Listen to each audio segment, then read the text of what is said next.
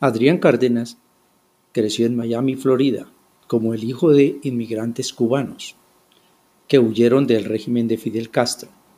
La familia Cárdenas escapó a América, donde su hijo pronto integró uno de los más americanos de los deportes, el béisbol. Pronto, Adrián aprendió que era bueno en el juego. Su talento creció y este sueño se convirtió en realidad, siendo un tiquete a una nueva vida. Esto fue un proceso orgánico, aprendiendo a jugar. Hay una llamada de responsabilidad. Eh, así fue como él respondió esta llamada. El próximo paso es jugar en las ligas mayores. ¿Y dónde va a jugar usted? Donde la gente quiere verlo. Entonces, en ese momento, Adrián avanzó en el juego, jugando toda su preparatoria desde el 2006, cuando ganó el premio de jugador del año de la preparatoria de Phillips. En el 2012 se fue a jugar a los Chicago Cubs y ese fue el bono, que haciendo un buen trabajo, hágalo bien y no lo deje hasta que se retire. Era una carrera basada en reglas y él sabía cómo caminar esto. Después de firmar por un bono de casi un millón de dólares al año, él estaba totalmente convencido de su éxito y finalmente él y su familia estaban disfrutando las mieles de lo que era el éxito. Pero había solo un problema. Él no quería seguir jugando esto. En el primer año, en Wrigley Field, algo le faltaba y estaba sintiendo que en la búsqueda de ser un jugador de béisbol en las ligas menores, alguna vez los jugadores mm, se burlaban de él porque él leía a Tolstoy en los camerinos y en las ligas mayores él notaba que sus compañeros tenían otro concepto de la diversión porque a él le gustaba era eh, tocar solos de Gershwin en el piano con sus amigos, los otros se iban de fiesta. Entre más vivía, más se daba cuenta que había algo que no concordaba con esto, algo que sinceramente él había dejado un sueño, pero ahora dejar ese sueño para tomar otro. Cuando Adrián era un niño, los padres le lo indujeron a tomar lecciones de, de piano quizá con la intención de que él algún día atendiera a Juilliard School en New York. Y él había siempre sido un buen... Él, él leía bastante y amaba la lectura, pero él eh, amaría ser un escritor. Pero aquellos intereses nuevos parecían unos sueños de un pasado distante. Aún no se podía sacudir ese sentimiento que, que le llamaba tanto interés y era como unas piezas que se iban juntando todas. Adrián se convenció de que él terminó en una parte donde él no pertenecía. A pesar de haber logrado todo lo que él quería y un sueño, no era tarde para dejar esto, para comenzar de nuevo y reimaginarse una nueva vida. En el 2012, el mismo año que jugó su primer juego en las ligas mayores, Adrián Cárdenas dejó el béisbol para contar historias. Cuando las cosas parecían estables, cuando era seguro que era un buen atleta, decidió reinventarse a sí mismo. Sin embargo, era la cosa que más lo asustaba y lo que mejor podía hacer. Vamos ahora a observar la regla de un renacimiento, de un, de un recrear nuevo, una nueva creación. Algunas veces en la vida, el libreto que nos han dado no nos queda, no, sentimos que sea el libreto que tengamos que vivir.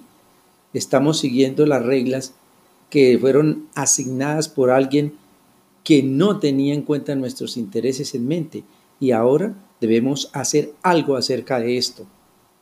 Así cambiáramos nuestra mente para realizar una vida o para llevar un liderazgo que nosotros pensamos, Todos tenemos una opción acerca de en qué nos vamos a convertir. Nosotros podemos ir en la dirección que se espera de nosotros o podemos entrar a un mundo nuevo de posibilidades y reimaginar nuestro futuro. Ahora, venimos a la primera regla del nuevo renacimiento. ¿Sí? Now we come to the first rule of the new renaissance. I call this rule of recreation, which says that you are not born an artist, you become one. Llegamos así a la nueva y primera regla del nuevo renacimiento. Llamemos esta regla el renacer, el recrear, donde dice que usted no nace un artista, usted debe convertirse en uno.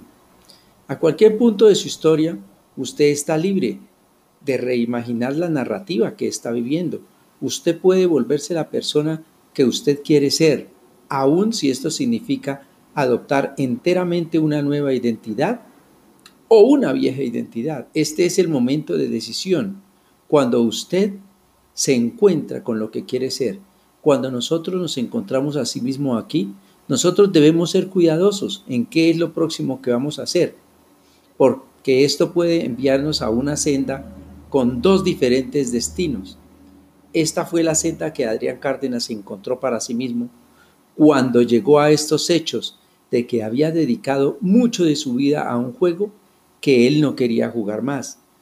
Para empezar un nuevo viaje, él tenía que dejar de pensar y dejar de ser lo que esperaban de él. Como un cubano americano, Adrián sentía que no era cubano. Y como un americano, él sentía que no era lo suficientemente americano. Igualmente, él siempre había amado el béisbol, así como amaba contar historias. Y entre más jugaba, más irreconciliable eran estos dos mundos. Así como sus padres habían tomado el riesgo de salir de Cuba para rehacer de nuevo sus vidas, él estaba en una tensión similar.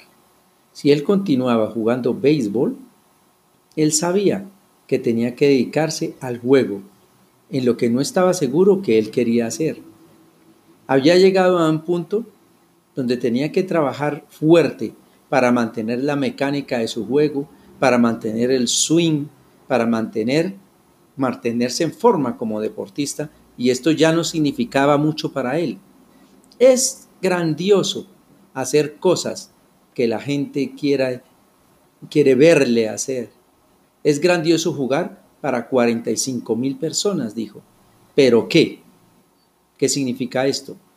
Cuando él pesó las dos opciones, Adrián realizó que si él iba a seguir continuando con el béisbol, tal vez nunca sería, nunca estaría listo para contar la historia de sus padres y su inmigración desde Cuba. Y esto lo asustaba más que la posibilidad de dejar las ligas mayores.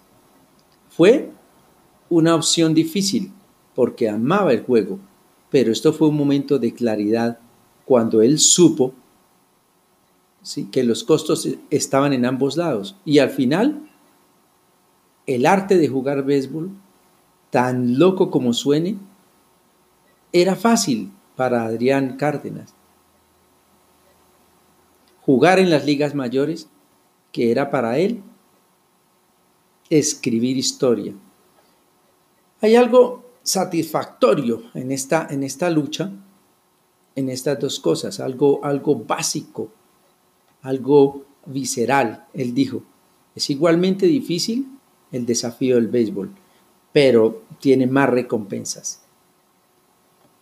Un poco después de que él dejó el juego, se fue con su padre para Cuba en un viaje donde Juan Cárdenas le mostró los distintos lugares, los distintos eh, intenciones de escapar, los intentos, así como la ruta que finalmente los ayudó a escapar de la isla.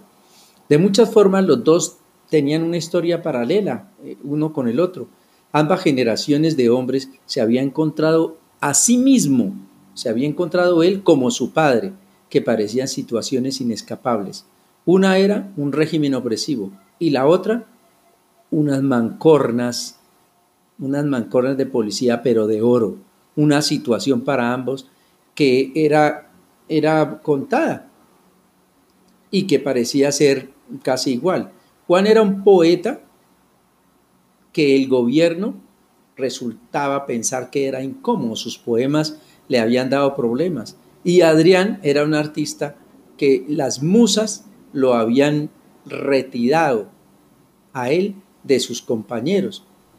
Ambos hombres tenían que hacer algo osado. Cada uno se aguantaba que dijeran que eso no podía ser. Pero una vez decidieron seguir nuevas reglas, ellos estaban listos para vivir y contar una nueva historia con sus vidas. Después del viaje, Adrián publicó una serie de artículos acerca de la experiencia que compartió con su padre, de la historia del escape, y hizo unas líneas en el New Yorker, en cnn.com, y así fue como entró al New York Times.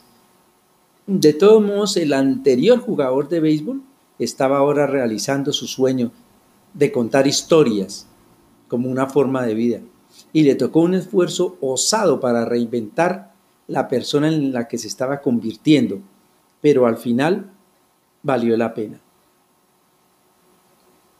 Beneficios de romper las reglas. Si queremos convertirnos en artistas, tenemos que romper algunas reglas. No podemos hacer solo lo que se espera de nosotros. En algún punto debemos romper con ese estatus y con esa posición que nos dé un nuevo camino. Así como sale, este es como la creatividad trabaja mejor. El famoso psicólogo Paul Torrance creció en una farma en Georgia, donde los primeros trabajos era en una academia militar y los estudiantes con más energía y más ideas les decían desviados algo que le molestaba a él. Es, él empezó a explorar la conexión entre una conducta desalineada, y un potencial creativo. Así empezó un estudio de toda su vida, el cual dio a una nueva rama de la psicología. Torrance creyó que la creatividad podía existir en todas las áreas de la vida y que cualquiera podía ser creativo. Entre más investigaciones hizo, sin embargo, más vio la dificultad de que ser creativo, de que los estándares y particularmente en las escuelas, él observó que los individuos creativos tendían a batallar en los sistemas que los forzaban a seguir las reglas que ellos no querían seguir. Los chicos creativos son los que van en contra de las reglas. El profesor Torrance concluyó que las siguientes reglas no producían trabajo creativo. Así que si usted está listo a ser un poquito desviado, entonces es duro ser creativo, pero paga romper las reglas. Entonces, ¿qué? ¿Significa esto que debemos compartir nuestro arte con el mundo? Hay una idea que los artistas nacen no se hacen. Y entonces una musa o una hada madrina lo besa en la frente y usted empieza a hacer obras.